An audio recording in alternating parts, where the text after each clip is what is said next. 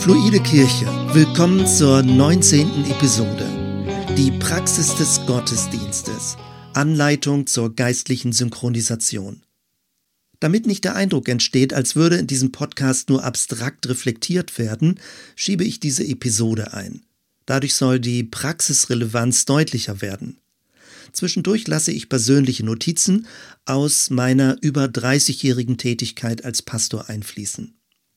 Viele christliche Gemeinschaften verstehen den Gottesdienst als zentrale Veranstaltung ihres Gemeindelebens. Was aber ist ein Gottesdienst?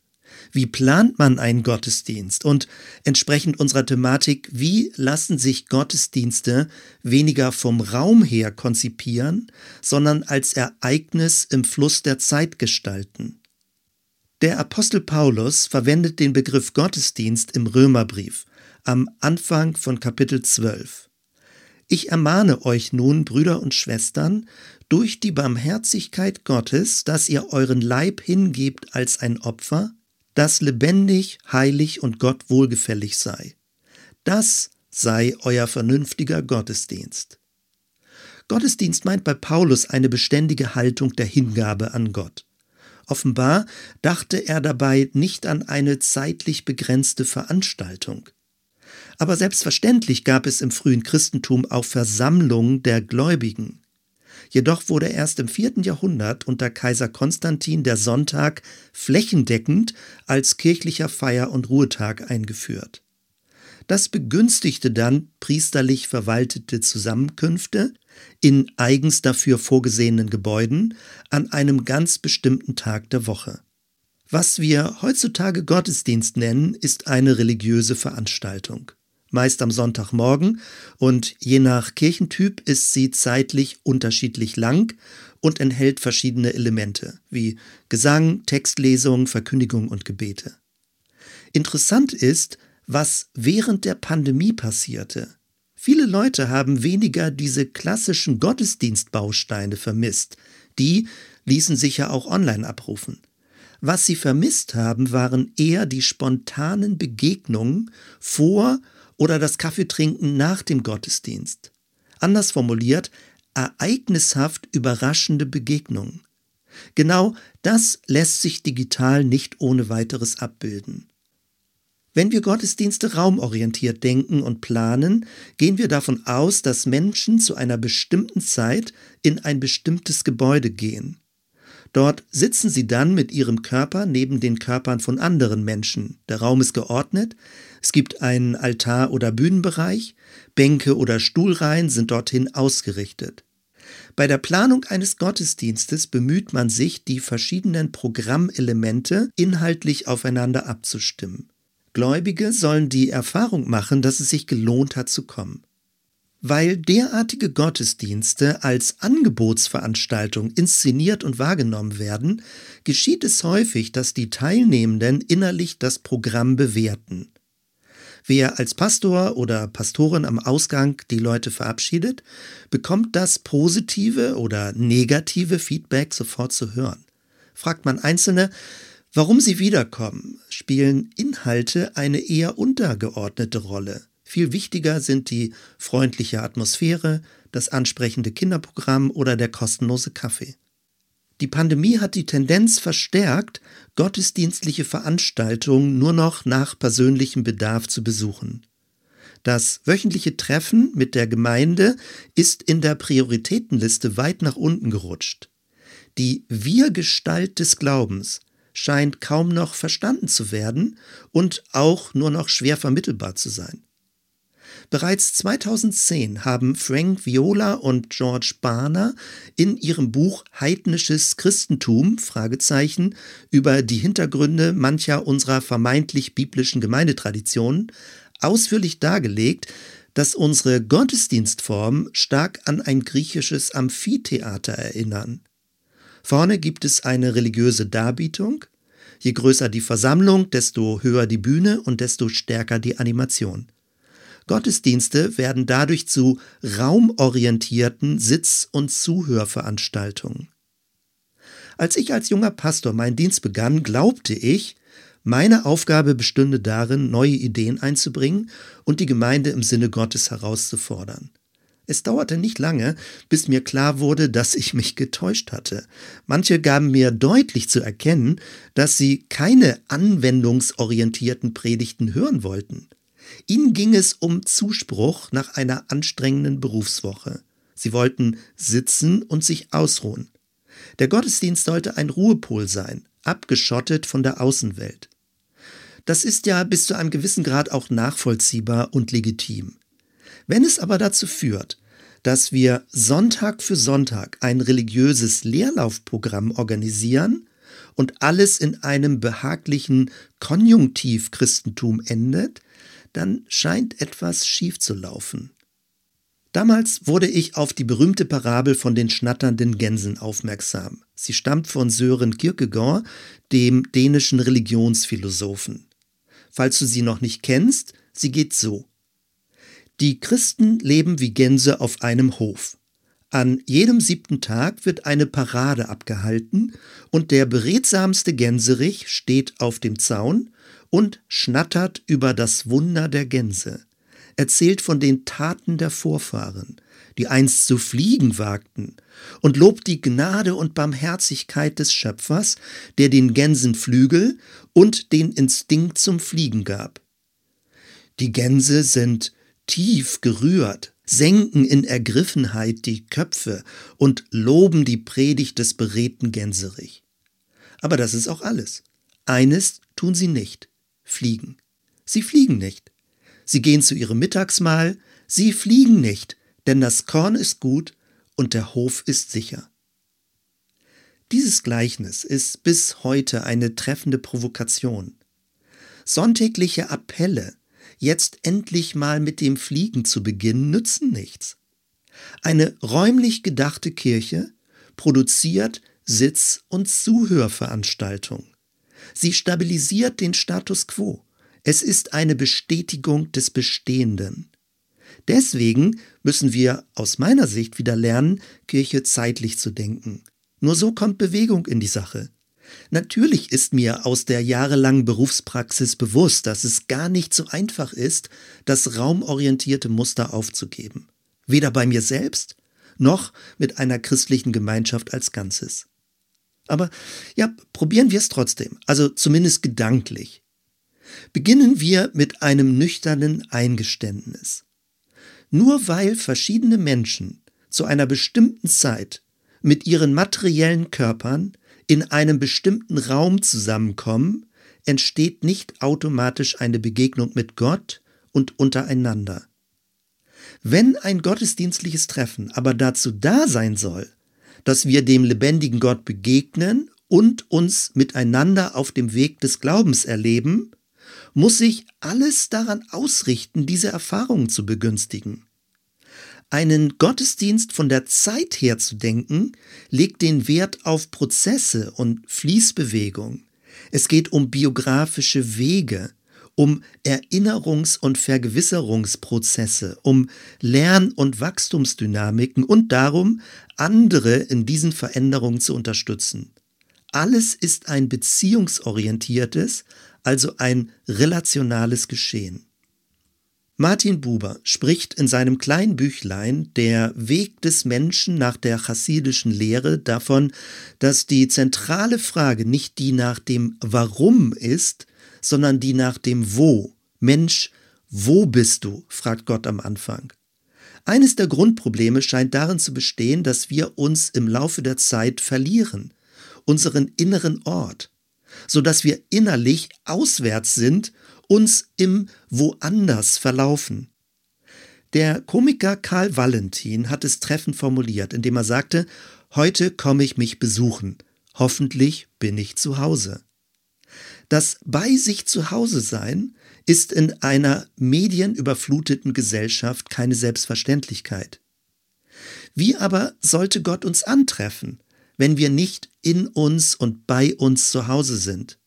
wenn unser Bewusstsein zerfleddert ist und sich nicht mehr sammeln kann, wenn wir mit unseren Gedanken ständig zerstreut und woanders sind. Wenn Gott uns als Gemeinschaft begegnen können soll, müssen wir wieder die Kunst lernen, uns an einem gemeinsamen Wo zu treffen. Und das meint nicht nur den äußeren Ort, sondern auch die innere Verbundenheit. Und das ist noch nicht alles. In einer verzeitlichten Welt scheint zu dem Wo auch noch das Wann hinzuzukommen. Also nicht nur die Frage nach dem Raum, sondern auch nach der Zeit. Nicht nur wo bist du, sondern auch wann bist du.